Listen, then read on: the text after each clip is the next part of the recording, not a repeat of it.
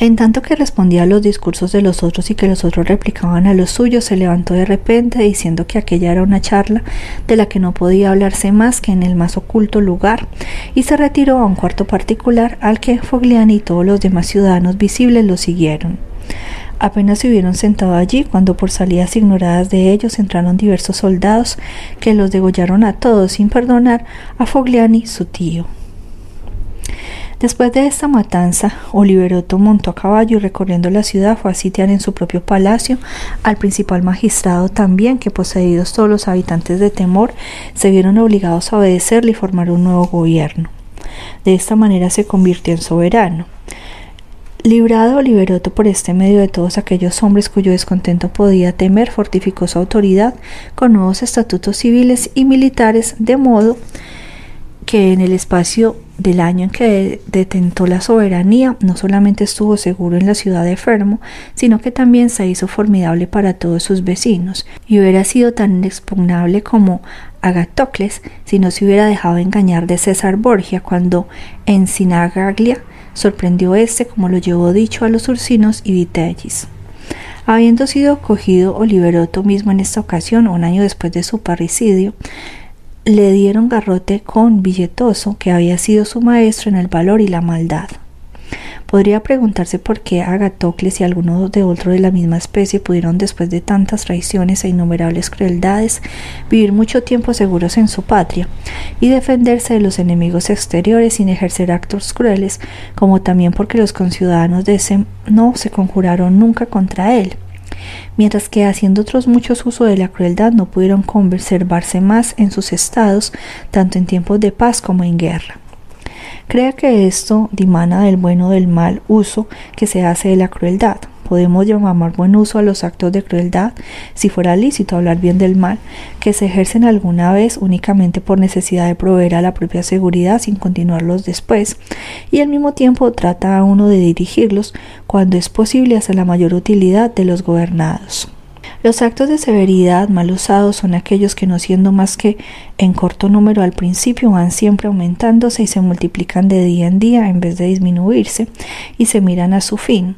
Los que abrazan el primer método pueden con los auxilios divinos y humanos remediar como Agatocles la incertidumbre de su situación. En cuanto a los demás, no es posible que se mantengan. Es menester, pues, que el usurpador de un Estado ponga atención en los actos de rigor que le es preciso hacer y los realce todos de una sola vez e inmediatamente a fin de no estar obligado a volver a ellos todos los días y poder, no renovándolos, tranquilizar a sus gobernados, a los que ganará después fácilmente haciéndoles bien. Capítulo 9 del principio civil. El otro medio según el cual un particular puede hacerse príncipe y valerse de crímenes y violencias intolerables es cuando con el auxilio de sus conciudadanos llega a reinar en su patria. Pues bien, llamado civil este principado, para adquirirlo no hay necesidad ninguna de cuánto el valor o fortuna pueden hacer, sino más bien de cuánto una acertada astucia puede combinar. Llega uno a esta soberanía o con el favor del pueblo o el de los grandes. En cualquier ciudad hay dos inclinaciones diversas, una de las cuales proviene de que el pueblo desea no ser dominado ni oprimido por los grandes y la otra del que los grandes desean dominar y oprimir al pueblo. Del choque de ambas inclinaciones dimana una de estas tres cosas, o el establecimiento del principado o el de la república o la licencia y anarquía. En cuanto al principado se promueve su establecimiento por el pueblo o por los grandes, según que uno u otro de estos dos partidos tenga ocasión para ello. Cuando los magnates ven que no pueden resistir al pueblo, comienzan creando una gran reputación a uno de ellos y dirigiendo todas las miradas hacia él, le hacen después príncipe, a fin de poder dar a la sombra de su soberanía rienda suelta a sus inclinaciones. El pueblo procede del mismo modo con respecto a uno solo cuando ve que no puede resistir a los grandes, a fin de que le proteja de su autoridad. El que consigue la soberanía con el auxilio de los grandes se mantiene con más dificultades que el que la consigue con el del pueblo, porque en el primer caso, siendo príncipe, se halla cercado de muchas gentes que se tienen por iguales con él y no pueden mandarlas ni manejarlas a su discreción. Mas el que llega a la soberanía mediante el favor popular se halla solo en el poder y entre cuanto le rodean no hay ninguno o solo poquísimo a lo menos que no estén prontos a obedecerle. Por otra parte, no se puede con decoro y sin agraviar a los otros comentar los deseos de los grandes. Más contento uno fácilmente los del pueblo, porque los deseos de éste tienen un fin más honrado que el de los grandes, en atención a que los últimos quieren oprimir y el pueblo limita su deseo a no ser oprimido.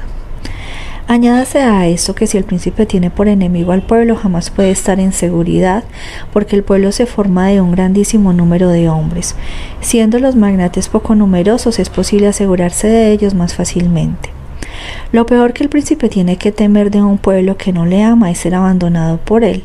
Más si le son contrarios los grandes, debe temer no solamente verse abandonado, sino también atacado y destruido por ellos, porque teniendo estos hombres más previsión y astucia, emplean el tiempo para salir del aprieto y solicitan dignidades al lado de aquel a quien esperan ver reinar en su lugar. Además, el príncipe está en la necesidad de vivir siempre con este mismo pueblo, pero puede obrar ciertamente sin los mismos magnates, puesto que puede hacer otros nuevos y deshacerlos todos los días, como también darles crédito, quitarles el que tienen cuando se le antoje. Para aclarar más lo relativo a ellos, digo que los grandes deben considerarse bajo dos aspectos principales, o se conducen de modo que se unan en un todo con la fortuna, o obran de modo que pasen sin ella. Los que se enlazan con la fortuna si no son capaces deben ser honrados y amados.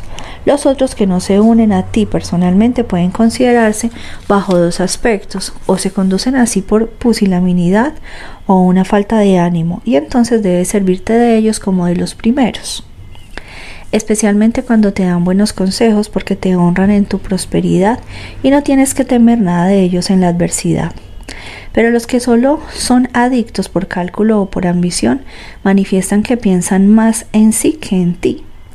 El príncipe debe estar sobre sí contra ellos y mirarlos como a enemigos declarados, porque en su adversidad ayudarán a hacerle caer.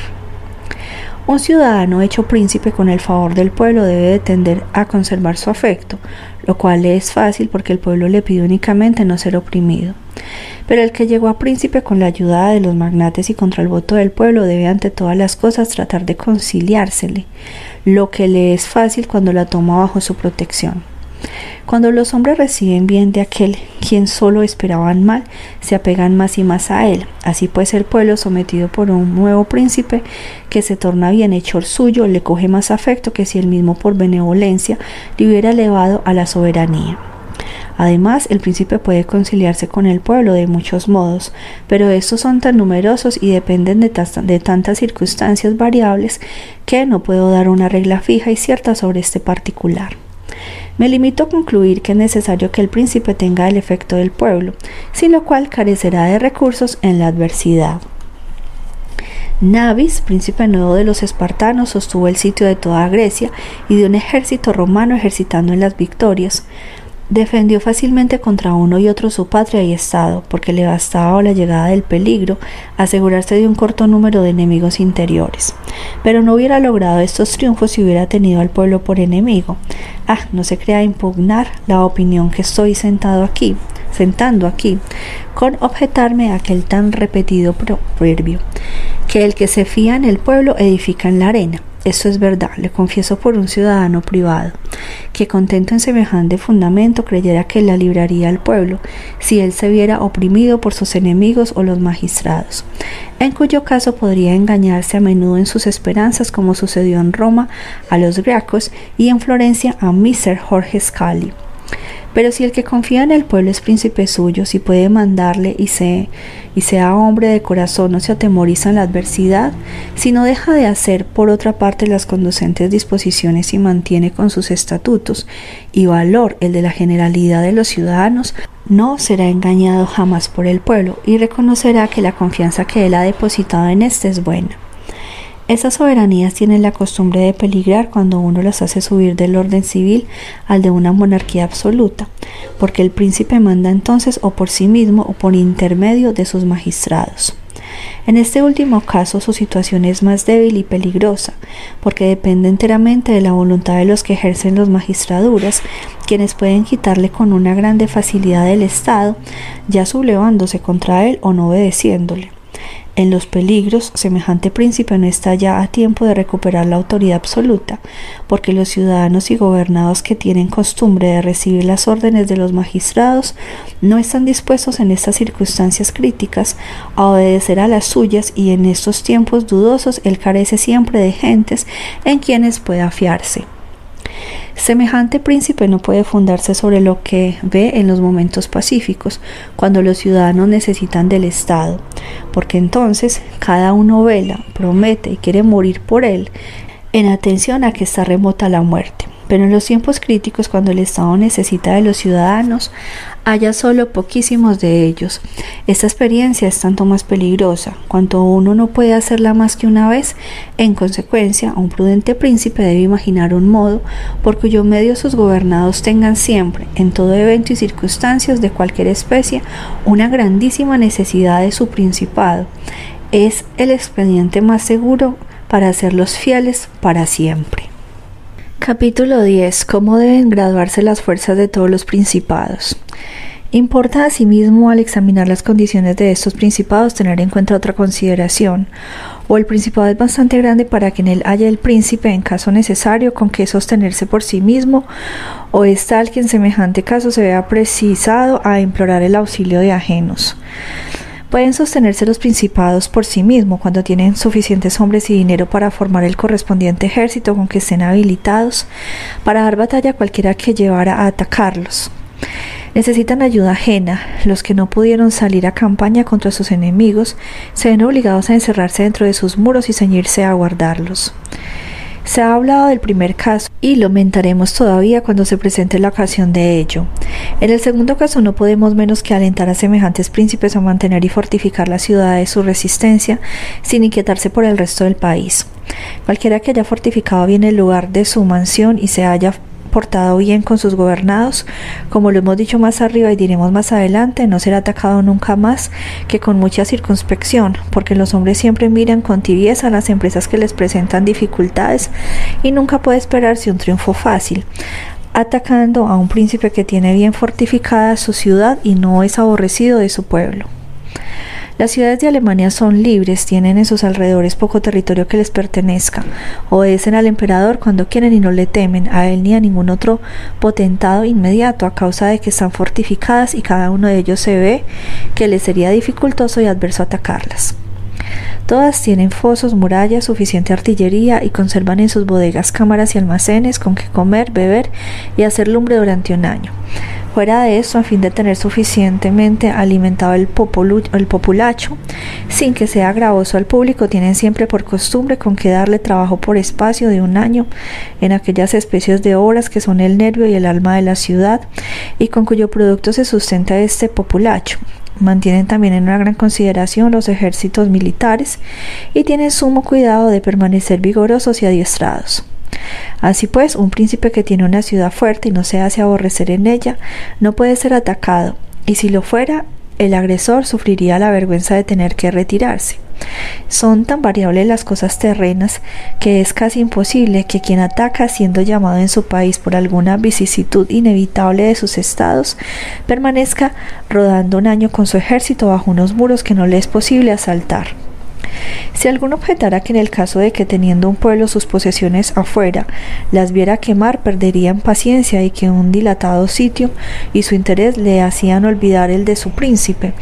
Responderé que un príncipe poderoso y valiente superará siempre estas dificultades, ya haciendo creer a sus gobernados que el mal no será largo, ya haciéndoles temer diversas crueldades por parte del enemigo y ya últimamente asegurándose con arte de aquellos súbditos que le parezcan más osados en sus quejas. Fuera de esto, habiendo debido naturalmente al enemigo desde su llegada a quemar y asolar el país, cuando estaban los sitiados en el primer ardor de la defensa, el príncipe debe tener tanto menos desconfianza después, cuanto a continuación de haber transcurrido algunos días se han enfriado los ánimos, los daños están ya hechos, los males sufridos y sin que quede remedio ninguno. Los ciudadanos entonces llegan tanto mejor a unirse a él, cuanto les parece que han contraído una nueva obligación con ellos, con motivo de haberse arruinado sus posesiones y casas en defensa suya. La naturaleza de los hombres es de obligarse unos a otros, así tanto con los beneficios que realizan como con los que reciben. De ello es preciso concluir que considerándolo todo bien, no le es difícil a un príncipe prudente tener al principio y en lo sucesivo durante todo el tiempo de un sitio, inclinados a su persona los ánimos de sus conciudadanos cuando no les falta con qué vivir ni con qué defenderse. Capítulo 11 de los principados eclesiásticos. Me falta hablar ahora únicamente de los principados eclesiásticos sobre los que no hay otra dificultad que adquirir su posesión porque hay necesidad a este efecto de valor o de una buena fortuna. No hay necesidad de uno ni otro para conservarlos. Se sostiene uno en ellos por medio de instituciones que fundadas antiguamente son tan poderosas y tienen tales propiedades que ellas conservan al príncipe en su estado, de cualquier modo que proceda y se conduzca. Únicamente esos príncipes tienen estado sin estar obligados a defenderlos y súbditos sin experimentar la molestia de gobernarlos. Estos estados, aunque indefensos, no les son quitados y estos súbditos, aunque sin gobierno como están, no tienen zozobra ninguna de esto, no piensan en mudar de príncipe y ni aún pueden hacerlo. Son pues estos estados los únicos que prosperan y están seguros. Pero como son gobernados por causas superiores a las que la razón humana no alcanza, los pasar en silencio. Sería menester muy presuntuoso y temerario para discurrir sobre unas soberanías erigidas y conservadas por Dios mismo. Algunos, sin embargo, me preguntará a qué obedece el hecho que la Iglesia romana se elevara a una tan superior grandeza en las cosas temporales, de tal modo que la dominación pontificia de la que antes del Papa Alejandro VI, los potentados italianos, y no solamente los que se llaman potentados, sino también cada varón, cada señor, por más pequeño que fuesen, hacían corto aprecio en las cosas temporales, hace temblar ahora un rey de Francia e incluso pudo echarle de Italia y arruinar a los venecianos. Aunque estos hechos son conocidos, no tengo por cosa Baladi representarlos en parte. Antes que el rey de Francia, Carlos VIII, viniera a Italia, esta provincia estaba distribuida bajo el imperio del Papa, venecianos, rey de Nápoles, duque de Milán y florentinos. Estos potentados debían tener dos principales cuidados, uno que ningún extranjero trajera ejército a Italia, y otro que no se engrandeciera ninguno de ellos. Aquellos contra quienes más les importaba tomar estas precauciones eran el Papa y los venecianos. Para contener a los venecianos era necesaria la unión de todos los otros como se había visto en la defensa de Ferrara, y para contener al Papa se valían estos potentados de los varones de Roma, que hallándose divididos en dos facciones, los de los ursinos y colonas, tenían siempre con motivo de sus continuas discusiones desenvainada la espada unos contra otros a la vista misma del pontífice, a quien inquietaban incesantemente. De ello resulta que la potestad temporal del pontificado permanecía siempre débil y vacilante. Aunque de vez en cuando apareciese un papa de vigoroso genio como Sixto IV, la fortuna o su ciencia no podía desembalazarse de este obstáculo a causa de la brevedad de su pontificado. En el espacio de diez años que uno con otro reinaba cada papa, no les era posible, por más molestias que se tomaran, abatir una de estas facciones. Si uno de ellos, por ejemplo, conseguía extinguir casi de los de las colonas otro papa, que fueran enemigos de los ursinos, hacía resucitar a las colonias. No le quedaba ya suficiente tiempo para aniquilarlos después, y con ello acaecía que hacía poco caso de las fuerzas temporales del papa en Italia. Así las cosas subió al pontificado Alejandro VI, quien mejor que todos sus predecesores mostró cuánto puede triunfar un papa con su dinero y fuerzas de todos los demás príncipes. Tomando a su duque de Valentonois por instrumento y aprovechándose de la ocasión del paso de los franceses, ejecutó cuantas cosas llevó referidas ya al hablar sobre las acciones de este duque. Aunque su intención no había sido aumentar los dominios de la iglesia, sino únicamente proporcionar otros grandísimos al duque. Sin embargo, lo que hizo por él ocasionó el engrandecimiento de esta potestad temporal de la iglesia, supuesto que la extinción del duque heredó ella el fruto de sus guerras.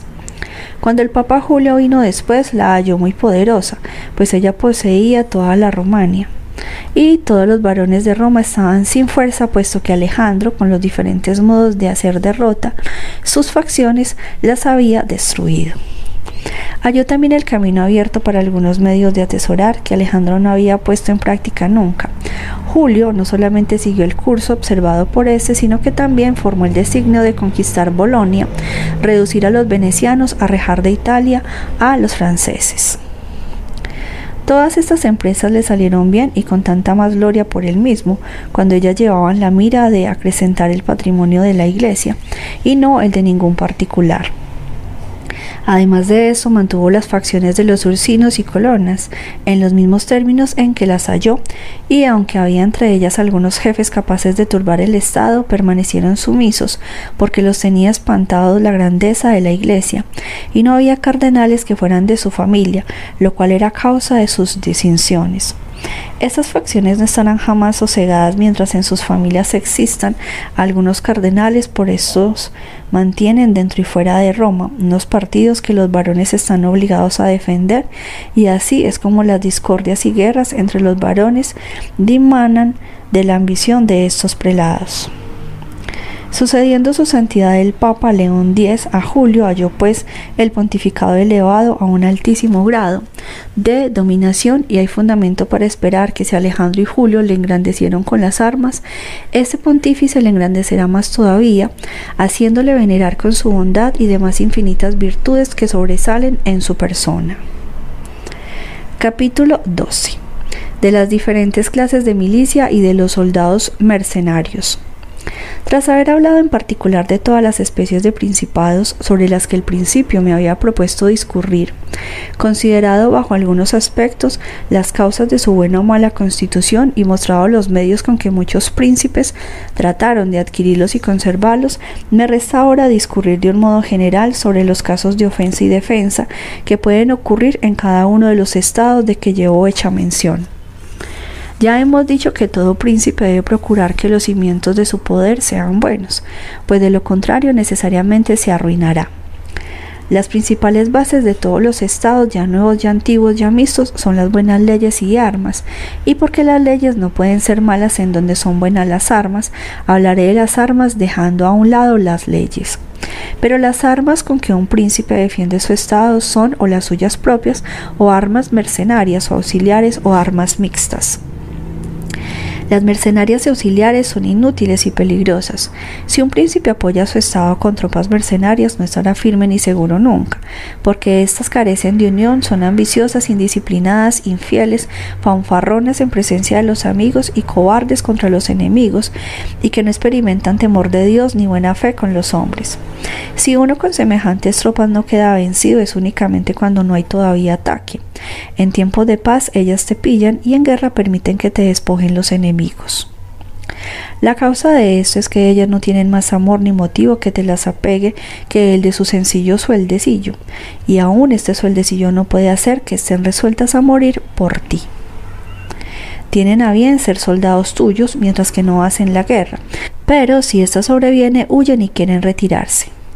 No me costaría sumo trabajo persuadir de lo que acabo de decir, supuesto que la rutina de la Italia en este tiempo, en el siglo XVI, no proviene sino de que ella, por espacio de muchos años, descuidóse en las armas mercenarias que lograron ciertamente es verdad, algunos triunfos en provecho de tal o cual príncipe, y se manifestaron animosas contra varias tropas del país. Pero a la llegada del extranjero mostraron que lo que realmente eran, por esto Carlos VIII, rey de Francia, tuvo la facilidad de tomar la Italia con tiza. Y quien decía que nuestros pecados eran la causa de ello, decía la verdad, pero no eran los que él creía, sino los que tengo ya mencionados.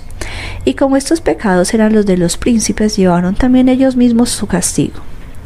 Quiero demostrar aún mejor la desgracia que el uso de esta especie de tropas acarrea.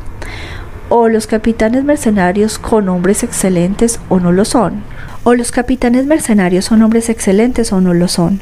Si no lo son, no puedes fiarte en ellos porque aspiran siempre a elevarte ellos mismos a la grandeza, ya sea oprimiéndote a ti que eres dueño suyo, ya sea oprimiendo a los otros contra tus deseos, y si el capitán no es un hombre de valor, causa comúnmente tu ruina. Si alguien replica diciendo que cuanto capitán tenga tropas a su disposición, sea o no mercenario, obrará del mismo modo, responderé mostrando cómo estas tropas mercenarias deben emplearse por un príncipe o república. El príncipe debe ir en persona a su frente y hacer por sí mismo el oficio de capitán. La república debe enviar a uno de sus ciudadanos para mandarlas y si después de sus primeros principios no se muestra muy capaz de ello, debe sustituirle con otro. Si por el contrario se muestra muy capaz, conviene que le contenga por medio de sabias leyes para impedirle pasar del punto que ella ha fijado. La experiencia nos enseña que únicamente los príncipes que tienen ejércitos propios y las repúblicas que gozan del mismo beneficio hacen grandes progresos, mientras que las repúblicas y príncipes que se apoyan sobre ejércitos mercenarios no experimentan más que reveses. Por otra parte, una república cae menos fácilmente bajo el yugo del ciudadano que manda y quisiera esclavizarla, cuando está armada con sus propios ejércitos que cuando no tiene más que ejércitos extranjeros. Roma y Esparta se conservaron libres con sus propias milicias por espacio de muchos siglos, y los suizos, que están armados del mismo modo, se mantienen también sumamente libres. En lo que respecta a los inconvenientes de los ejércitos mercenarios de la antigüedad, tenemos el ejemplo de los cartaginenses que acabaron siendo sojuzgados por sus soldados mercenarios después de la primera guerra contra los romanos, aunque los capitanes de estos soldados eran cartaginenses, y habiendo sido nombrado Filipo de Macedonia capitán de los tebanos después de muerto, Epaminondas los hizo vencedores, es verdad, pero a continuación de la victoria los esclavizó constituidos los milaneses en república después de la muerte del duque Felipe María Visconti. Empleado, emplearon como mantenidos a su sueldo a Francisco Esforza y tropa suya contra los venecianos, y este capitán, después de haber vencido a los venecianos en Caravaggio, se unió con ellos para sojuzgar a los milaneses, que sin embargo eran sus amos. Cuando Sforza, su padre que estaba con sus tropas al suelo de la reina de Nápoles, la abandonó de repente, quedó ella tan desarmada que para no perder su reino se vio precisada a echarle en los brazos del rey de Aragón. Si los venecianos y florentinos extendieron su dominación con esta especie de milicias durante los últimos años, y si los capitanes de estas no se hicieron príncipes de Venecia, si finalmente estos pueblos se defendieron bien con ellos, los florentinos que tuvieron particularmente esta dicha deben dar gracias a la suerte, por solo ellos fueron singularmente favorecidos. Entre aquellos valerosos capitanes que podían ser temibles, algunos sin embargo no tuvieron la dicha de haber ganado victorias, otros encontraron insuperables obstáculos y finalmente hay varios que dirigieron su ambición hacia otra parte. Del número de los primeros fue Juan Acad, sobre cuya fidelidad no podemos formar juicio, puesto que no fue vencedor, pero se convendrá en que si lo hubiera sido, quedaban a su discreción los florentinos.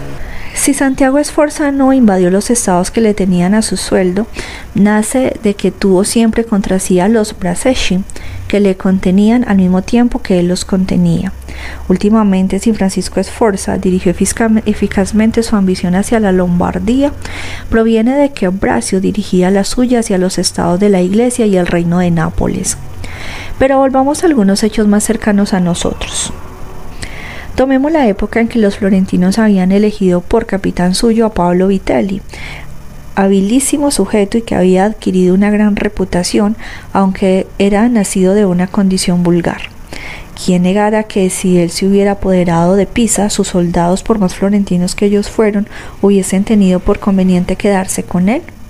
Si hubiera pasado al suelo del enemigo no era ya posible remediar cosa ninguna, y supuesto que le habían conservado por capitán era cosa natural que le obedeciesen sus tropas.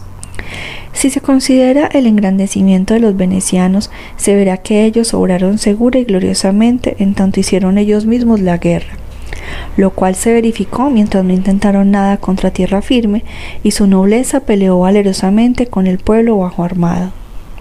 Pero cuando se pusieron a hacer la guerra por tierra, abandonándolos entonces su valor, abrazaron los estilos de la Italia y se sirvieron de legiones mercenarias.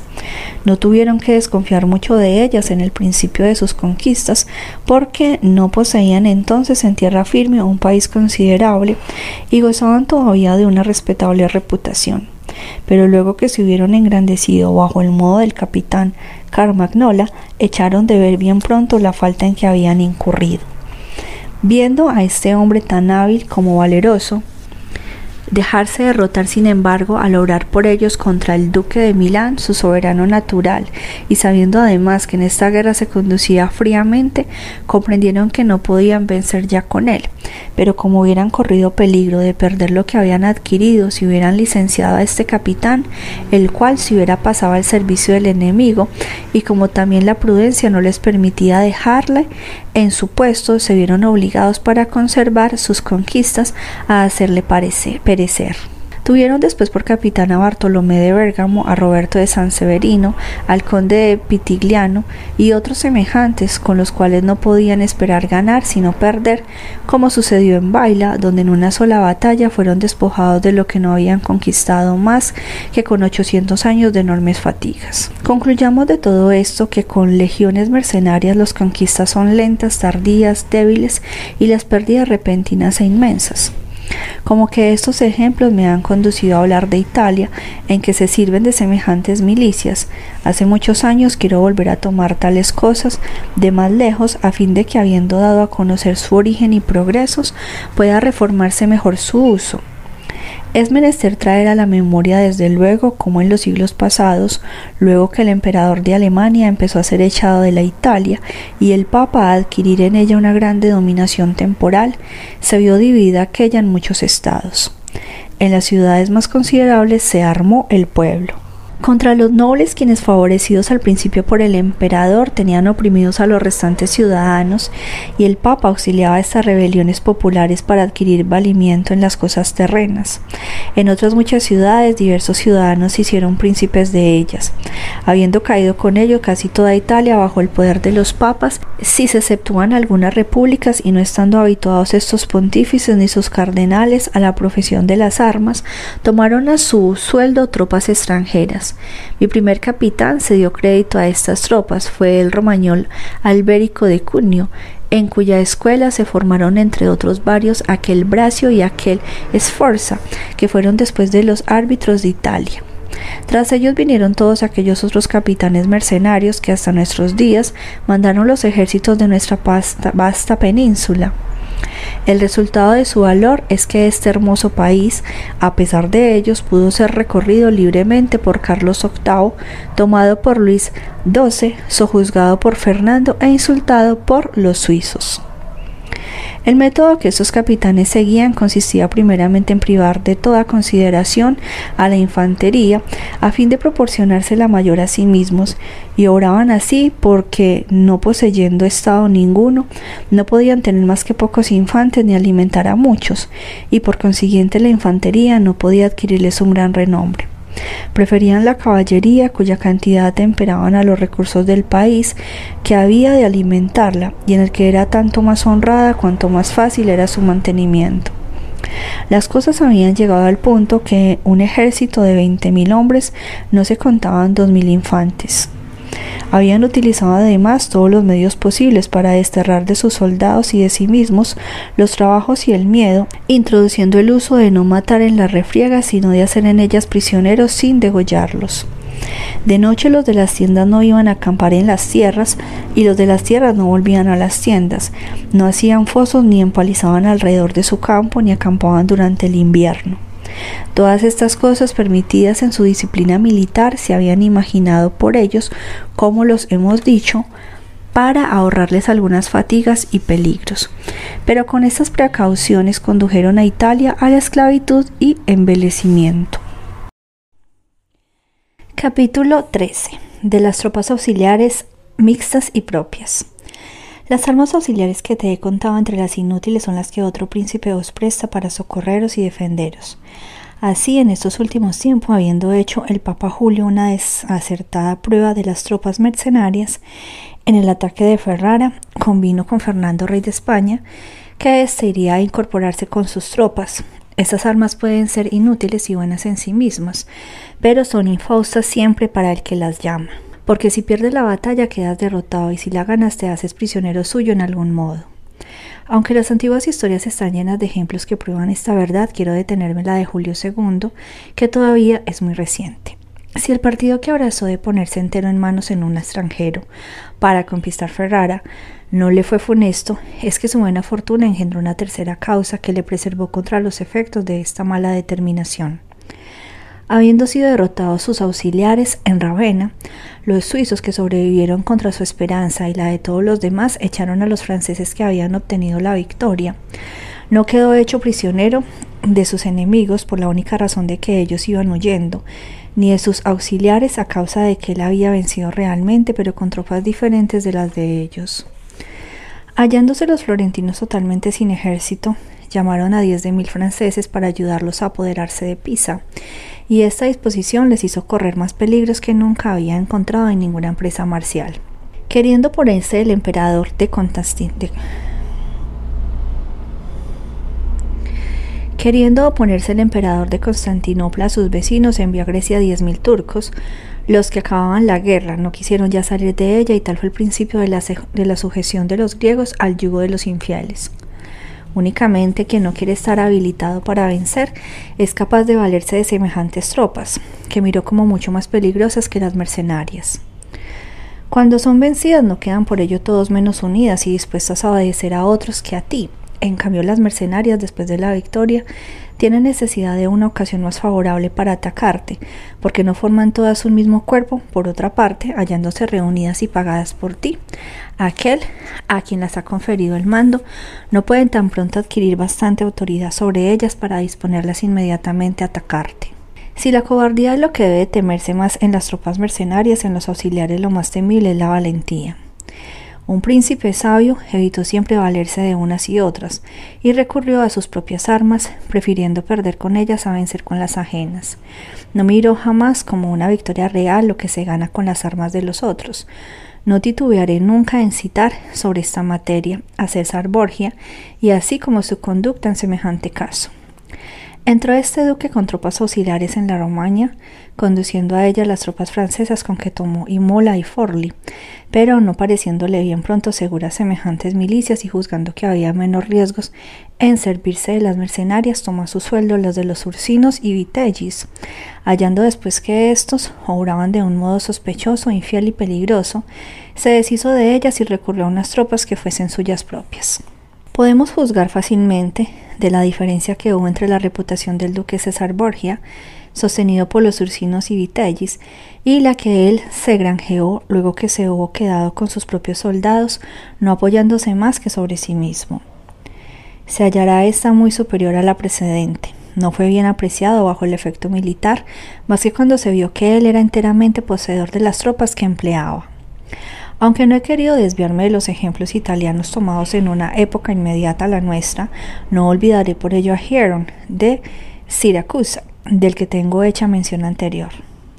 Desde que fue elegido por los siracusos para jefe de su ejército, como lo he dicho, conocido al punto que no era útil la tropa mercenaria, porque sus jefes eran lo que fueron en lo sucesivo los capitanes de Italia. Creyendo que él no podía conservarlos ni retirarlos, tomó la solución de destrozarlos. Hizo después la guerra con sus propias tropas y ya jamás con las ajenas. Quiero traer a la memoria todavía un hecho del Antiguo Testamento que tiene relación con mi materia ofreciéndose David a Saúl ir a pelear contra el filisteo Goliat. Saúl para darle aliento le revistió con su armadura real, pero David después de habérsela puesto la desechó, diciendo que cargado así no podía servirse libremente de sus propias fuerzas y que gustaba más de acometer con honda y cuchillo al enemigo. En suma, si todas las armaduras ajenas o bien ellas se caen de los hombres, o te pesan mucho o te aprietan y embarazan. Carlos VII padre de Luis XI, habiendo librado con su valor y fortuna Francia la presencia de los ingleses, conoció la necesidad de tener tropas que fuesen suyas y quiso que hubiera caballería e infantería en su reino. El rey Luis XI, su hijo, suprimió la infantería y tomó a sueldo sus suizos. Imitaba esta falta por sus sucesores es ahora, como lo vemos, en el año 1513, la causa de los peligros en que se halla el reino dando alguna reputación a los suizos, desalentó a su propio ejército y suprimiendo enteramente a la infantería, hizo dependiente de las tropas ajenas su propia caballería, que acostumbraba a pelear contra el socorro de los suizos, cree no poder ya vencer sin ellos. Resulta de ello que los franceses no bastaron para pelear contra los suizos y que sin ellos no intentan nada contra los otros. Los ejércitos de Francia se compusieron, pues en parte en sus propias tropas y en parte de las mercenarias. Reunidas las unas y otras valen más que si solo las hubiera mercenarias o auxiliares, pero un ejército así formado es inferior con mucho a lo que él sería si se compusiera de tropas francesas únicamente. Este ejemplo basta porque el reino de Francia sería invencible si se hubiera acrecentado o conservado solamente la institución militar de Carlos VII mas muy a menudo cierta cosa que los hombres de una mediana prudencia establecen, con motivo de algún bien que ella promete, esconde en sí misma un funestesismo, veneno, como lo dije antes, hablado de las fiebres tísicas. Así pues, el que estando al frente de un principado no descubre el mal en su raíz, ni le conoce hasta que se manifiesta, no es verdaderamente sabio. Mas está concebida a pocos príncipes esta perspicacia. Si se quiere subir al origen de la ruina del Imperio Romano, se descubrirá que trae su fecha de la época en que se puso a tomar godos a sueldo, porque desde entonces comenzaron a enervarse sus fuerzas y cuanto vigor perdía se convertía en provecho de ellos. Concluyo que ningún principado puede estar seguro cuando no tiene tropas que le pertenezcan en propiedad. Hay más depende él enteramente de la suerte porque carece de valor que sería necesario para defenderle en la adversidad. La opinión y máxima de los políticos sabios fue siempre que ninguna cosa es tan débil, tan vacilante como la reputación de una potencia que no está fundada sobre sus propias fuerzas. Las propias son las que se componen de los soldados, ciudadanos o hechuras del príncipe, todas las demás son mercenarias o auxiliares. El modo para formarse tropas propias sería fácil de hallar si se examinan las instrucciones de que hablé antes y si se considera como Filipo, padre de Alejandro, igualmente que muchas repúblicas y príncipes formaron ejércitos y los ordenaron. Remito enteramente a sus constituciones para este objeto. Capítulo 14 de las obligaciones del príncipe en lo concerniente a la milicia. La principal ocupación de un príncipe, así como su estudio preferente, no debe tener otro objeto, otro pensamiento más que la guerra, el orden y disciplina de los ejércitos, porque es el único que espera haber ejercido por el que manda. Este arte es de tan grande utilidad que no solamente mantiene el trono a los que nacieron príncipes, sino que también con frecuencia hace subir a la clase de príncipe a algunos hombres de condición privada. Por una razón contraria, sucedió que varios príncipes que se ocupaban más de los placeres de la vida que de las cosas militares perdieron sus estados. La primera causa que te haría perder el tuyo sería abandonar el arte de la guerra, como la causa que hace adquirir un principado al que no lo tenía es sobresalir en este arte. En ello se mostró superior Francisco Sforza, por el solo hecho de que, no siendo más que un simple particular, llegó a ser duque de Milán y sus hijos, por haber evitado las fatigas e incomodidades de la profesión de las armas, de duques que eran, pasaron a ser simples particulares con esta diferencia. Entre las otras raíces del daño que te ocurrirá por ti mismo, no ejerces el oficio de las armas, debes contar el menosprecio que habrá concebido para con tu persona, lo que es una de las infamias de que el príncipe debe preverse como se dirá más adelante al hablar de aquellas a las que se propasa él con utilidad. Entre el que es guerrero y el que no lo es, no hay ninguna proporción. La razón nos dice que el sujeto que se haya armado no obedece con gusto a cualquiera que esté desarmado, y que el amo que está desarmado no puede vivir seguro entre sirvientes armados. Con el desdén que está en el corazón del uno y la sospecha que el ánimo del otro abriga, no es posible que hagan juntos buenas operaciones. Además de las otras calamidades que se atrae un príncipe que no entiende nada de la guerra, hay la de no poder ser estimado de sus soldados ni fiarse de ellos. El príncipe no debe cesar pues jamás de pensar en el ejercicio de las armas y en los tiempos de paz debe darse a ellas todavía más que en los de guerra. Puede hacerlo de dos modos, uno con acciones y el otro con pensamientos. En cuanto a sus acciones, debe no solamente tener bien ordenadas y ejercitadas sus tropas, sino también ir con frecuencia de caza, con la que por una parte acostumbra su cuerpo a la fatiga y por otra aprende a conocer la calidad de los sitios, el declive de las montañas, la entrada de los valles, la situación de las llanuras, la naturaleza de los ríos, la de las lagunas. Es un estudio en el que debe poner la mayor atención. Esos conocimientos le son útiles de dos maneras. En primer lugar, dándole a conocer bien su país, le ponen en proporción de defenderle mejor, y además cuando él ha conocido y frecuentado bien los sitios, comprende fácilmente por analogía lo que debe ser otro país que no tiene a la vista y en el que tenga operaciones militares que combinar. Las colinas, valles, llanuras, ríos y lagunas que hay en Toscana tienen con los de los otros países una cierta semejanza que hace que por medio del conocimiento de una provincia se pueda conocer fácilmente las otras. El príncipe que carece de esta ciencia práctica no posee el primero de los talentos necesarios a un capitán, ya que ella enseña a hallar al enemigo, a tomar alojamiento, a conducir los ejércitos, a dirigir las batallas, a talar un territorio con acierto. Entre las alabanzas que los escritores dieron a Filopemenes, rey de los acayos, él ha de no haber pensado nunca, aun en tiempo de paz, más que en los diversos modos de hacer la guerra. Cuando se paseaba con sus amigos por el campo, con frecuencia se detenía y discurría con ellos sobre este objeto, diciendo, si los enemigos estuvieran en aquella colina inmediata y nos halláramos aquí con nuestro ejército, ¿cuál de ellos o nosotros tendría la superioridad? ¿Cómo se podría ir con seguridad contra ellos observando las reglas de la táctica? ¿Cómo convendría darles el alcance si se retiraran? Les proponían dando todos los casos en que puede hallarse un ejército, oía sus pareces, decía el suyo, y lo corroboraba con buenas razones, de modo que teniendo continuamente ocupado su ánimo en lo que concierne al arte de la guerra, conduciendo sus ejércitos, jamás había sido sorprendido por un accidente para el que él no hubiera preparado el oportuno remedio. El príncipe para ejercitar su espíritu debe leer historia y al contemplar las acciones de los varones insignes debe fijarse particularmente en cómo se condujeron ellos en las guerras, examinar las causas de sus victorias a fin de conseguirlas él mismo y las de sus pérdidas a fin de no experimentarlas.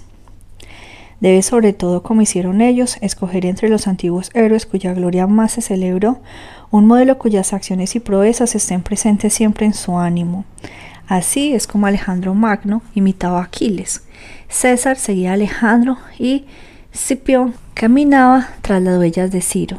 Cualquiera que lea vida de este último, escrita por Genofonte, reconocerá después de la Scipión cuán gloria le resultó a éste haberse propuesto a Ciro por modelo y cuán semejante se hizo por otra parte con su continencia, afabilidad, humanidad, liberalidad a Ciro, según lo que Genofonte nos refirió de él. Estas son las reglas que un príncipe sabio debe observar. Muy lejos de permanecer ocioso en tiempo de paz, fórmese un copioso caudal de recursos que puedan serle de provecho en la adversidad, a fin de que si la fortuna se le vuelve contraria, le haya dispuesto para resistirla. Capítulo 15. Porque los hombres y especialmente los príncipes merecen alabanza o censura. Nos queda ahora ver cómo debe conducirse un príncipe con sus gobernados y amigos. Muchos escribieron ya sobre esta materia, y yo mismo al tratarla después de ellos no incurriré en cargo de presunción, supuesto que no hablaré más que con arreglo a lo que sobre esto dijeron ellos. Siendo mi propósito escribir una cosa útil para quien la comprende, he tenido por más conducente seguir la verdad real de la materia que los desvaríos de la imaginación en lo relativo a ella porque muchos imaginaron repúblicas y principados que no se vieron ni existieron nunca. Hay tanta distancia entre saber cómo viven los hombres y saber cómo deberían vivir, que quien para gobernarlos abandona el estudio de lo que se hace, para estudiar lo que sería más conveniente hacerse, aprende más bien lo que debe ahora su ruina que lo que debe preservarle a ella, supuesto que un príncipe que en todo quiere hacerse profesión de ser bueno cuando el hecho está rodeado de gentes que no lo son, no puede menos que caminar hacia su ruina. Es pues necesario que un príncipe que desee mantenerse en el poder aprenda a poder no ser bueno y a servirse o no servirse de esta facultad según las circunstancias exijan dejando pues a un lado las cosas imaginarias en lo concerniente a los estados y no hablando más que de los que son verdaderos, digo que cuantos hombres den que hablar de sí, y especialmente los príncipes, porque están colocados a mayor altura que los demás, se distinguen con alguna de aquellas prendas patentes de las que más atraen la censura y otras la alabanza. Uno es mirado como liberal, otro como miserable, en lo que me sirvo de una expresión toscana en vez de emplear la palabra avaro, porque nuestra lengua un avaro es también el que tira a enriquecerse con rapiñas, y llamamos miserables únicamente aquel que se abstiene de hacer uso de lo que posee.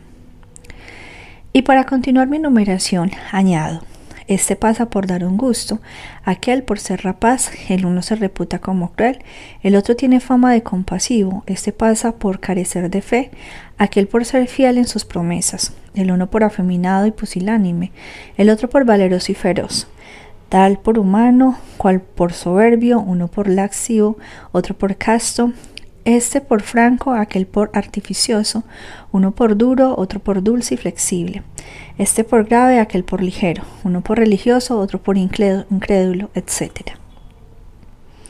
No habría cosa más loable que un príncipe que estuviera dotado de cuantas buenas prendas entremezclado con las malas que le son opuestas, cada uno convendrá en ello, lo sé. Pero como uno no puede tenerlas todas y ni aún ponerlas perfectamente en práctica porque la condición humana no lo permite, es necesario que el príncipe sea bastante prudente para evitar la infamia de los vicios que le harían perder su principado, y aún para preservarse. Si lo puede de lo que no, se lo haría perder. Si no obstante esto no se abstuviera de los últimos, estaría obligado a menos reserva abandonándose a ellos. Pero no tema incurrir en la infamia ajena a ciertos vicios y no puede fácilmente sin ellos conservar su estado, porque si se pesa bien todo hay una cierta cosa que parecerá ser una virtud, por ejemplo la bondad, clemencia, y que si la observas formará tu rutina, mientras que otra cierta cosa que parecerá un vicio formará tu seguridad y bienestar si la practicas. Capítulo 16 de la liberalidad y miseria paréntesis avaricia. Comenzando por la primera de estas prendas, diré cuán útil sería el ser liberal, sin embargo la liberalidad que le impidiera ser tímido te sería perjudicial. Si la ejerces prudentemente como ella debe serlo, de modo que no lo sepa, no incurrirás por esto en la infamia del vicio contrario. Pero como el que quiere conservar entre los hombres la reputación de ser liberal no puede abstenerse de parecer suntuoso, siempre ocurrirá que un príncipe que quiera tener la gloria de ello consumirá todas sus riquezas en prodigalidades y al final si quiere continuar pasando por liberal estará obligado a agravar extraordinariamente a sus gobernados, a ser extremadamente fiscal y a hacer cuanto sea imaginable para obtener dinero. Pues bien, esta conducta comenzará a hacerle odioso a sus gobernados y empobreciéndose así, más y más perderá la estimación de cada uno de ellos, de tal modo que después de haber perjudicado a muchas personas para ejercer una prodigalidad que no ha favorecido más que un cortísimo número de estas, sentirá vivamente la primera necesidad y peligrará al menor riesgo. Si reconociendo entonces su falta quiere mudarse de conducta, se atraerá repentinamente la infamia aneja la avaricia. No pudiendo pues un príncipe sin que de ello le sobrevenga perjuicio, ejercer la virtud de la liberalidad de un modo notorio, Debe, si es prudente, no inquietarse por ser notado de avaricia, porque con el tiempo le tendrán por más y más liberal, cuando vean que por medio de su parsimonia le bastan sus rentas para defenderse de cualquiera que le declaró la guerra, y para hacer empresas sin grabar a sus pueblos por este medio ejerce la liberalidad con todos aquellos a quienes no toma nada y cuyo número es infinito mientras que no es avaro más que con aquellos hombres a quien no da y cuyo número es poco crecido. No hemos visto en estos tiempos que solamente los que pasan por avaros hicieron grandes cosas y que los pródigos quedaron vencidos. El Papa Julio II, después de haberse servido de la reputación de hombre liberal para llegar al pontificado, no deseó ya después conservar este renombre cuando quiso habilitarse para pelear contra el rey de Francia. Sostuvo muchas guerras sin imponer un tributo extraordinario y su larga parsimonia le suministró cuando era necesario para los gastos superfluos. Si el actual rey de España, Fernando, rey de Castilla y Aragón, hubiera sido liberal, no hubiera realizado tan famosas empresas ni vencido en tantas ocasiones. Así pues, un príncipe que no quiere verse obligado a despojar a sus gobernados y quiere tener siempre con qué defenderse, no ser pobre y miserable ni verse precisado a ser rapaz, debe temer muy poco, incurrir en la fama de avaro, supuesto que la avaricia es uno de aquellos vicios que aseguran su reinado. Si alguno me objetara que César consiguió el imperio con su liberalidad y que otros muchos llegaron a puestos elevadísimos porque pasaban por liberales, respondería yo, a estas en camino de adquirir un principado o lo has adquirido ya. Y en el segundo, o estás en camino de adquirir un principado o lo has adquirido ya. En el primer caso es menester que pases por liberal y en el segundo te será perniciosa la liberalidad. César era uno de los que quería conseguir el principado de Roma, pero si hubiera vivido algún tiempo después de haberlo logrado y no hubiera moderado sus indispendios, hubiera destruido su imperio. Me replicarán que hubo muchos príncipes que con sus ejércitos hicieron grandes cosas y sin embargo alcanzaron fama de ser muy liberales. Responderé, o el príncipe con su largueza se extiende sus propios bienes y los de sus súbditos o extiende el bien ajeno. En el primer caso debe ser económico y en el segundo no debe omitir ninguna especie de liberalidad. El príncipe que con sus ejércitos va a llenarse de botín, saqueos, carnicerías y disponer de los caudales de los vencidos, está obligado a ser pródigo con sus soldados porque sin esto no le seguirían ellos. Puedes mostrarte entonces ampliamente generoso, supuesto que da lo que no es tuyo ni de tus soldados, como lo hicieron Ciro, César, Alejandro y este dispendio, que es semejante ocasión. Haces con el bien de los otros, tan lejos de perjudicar a tu reputación, le añade una más sobresaliente. La única cosa que pueda perjudicarte es gastar el tuyo. No hay nada que se agote tanto por sí mismo como la liberalidad mientras los ejerces y pierdes la facultad de ejercerla y te vuelves pobre y despreciable. O bien cuando quieres evitar volvértelo te haces rapaz y odioso. Ahora bien, uno de los inconvenientes de que un príncipe debe preservarse es el de ser menospreciado y aborrecido. Conduciendo a uno y otro la liberalidad, concluyo de ello que hay más sabiduría en no temer la reputación de avaro, que no produce más que una infamia sin odio, que verse por la gana de tener fama de liberal. En la necesidad de incurrir en la nota de rapaz, cuya infamia va acompañada siempre del odio público. Capítulo 17. De la severidad y clemencia, y si vale más ser amado que temido. Descendiendo después a las otras prendas de que he hecho mención, digo que todo príncipe debe ser, temido por clemente y no por cruel. Sin embargo, debo adquirir, advertir que él debe temer al hacer más uso de su clemencia.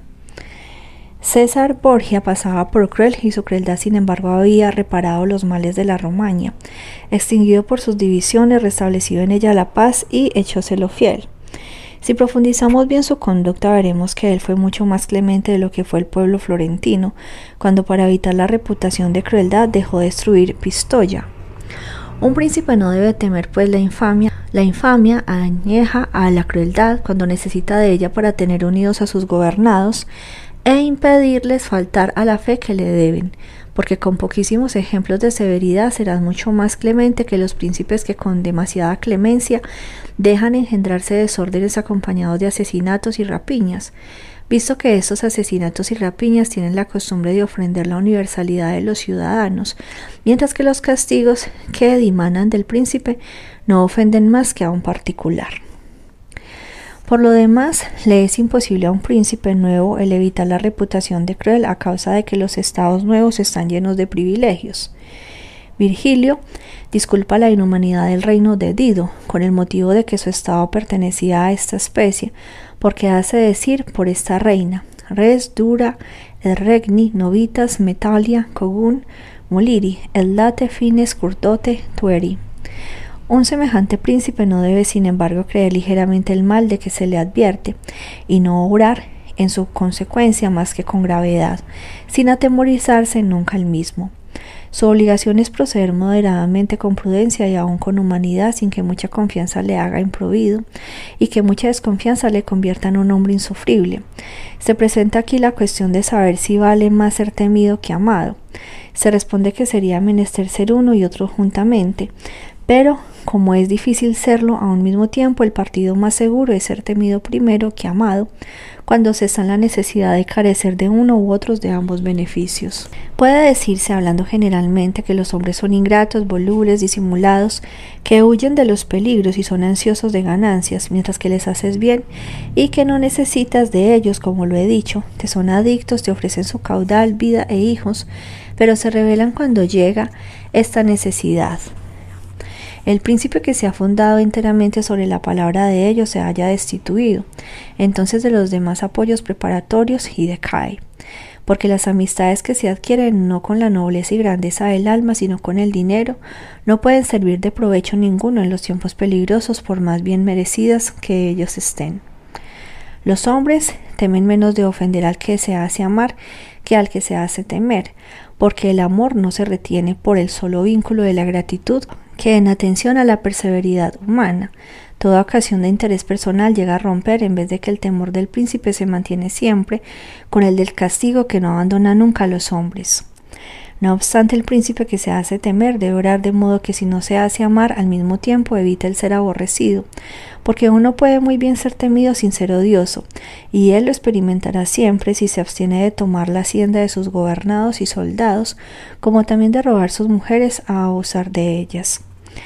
Así que le sea indispensable derramar la sangre de alguno, no deberá hacerlo nunca sin que para ello haya una conducente justificación y un patente delito pero debe entonces ante todas cosas no apoderarse de los bienes de la víctima, porque los hombres olvidan más pronto la muerte de un padre que la pérdida de su patrimonio. Si fuera inclinado a robar el bien ajeno, no le faltaría jamás ocasiones para ello. El que comienza viviendo de rapiñas encuentra, no le faltaría jamás ocasiones para ello. El que comienza viviendo de rapiñas encuentra siempre pretextos para apoderarse de las propiedades ajenas, a la vez que las ocasiones de derramar la sangre de sus gobernados son más raras y le faltan con la mayor frecuencia.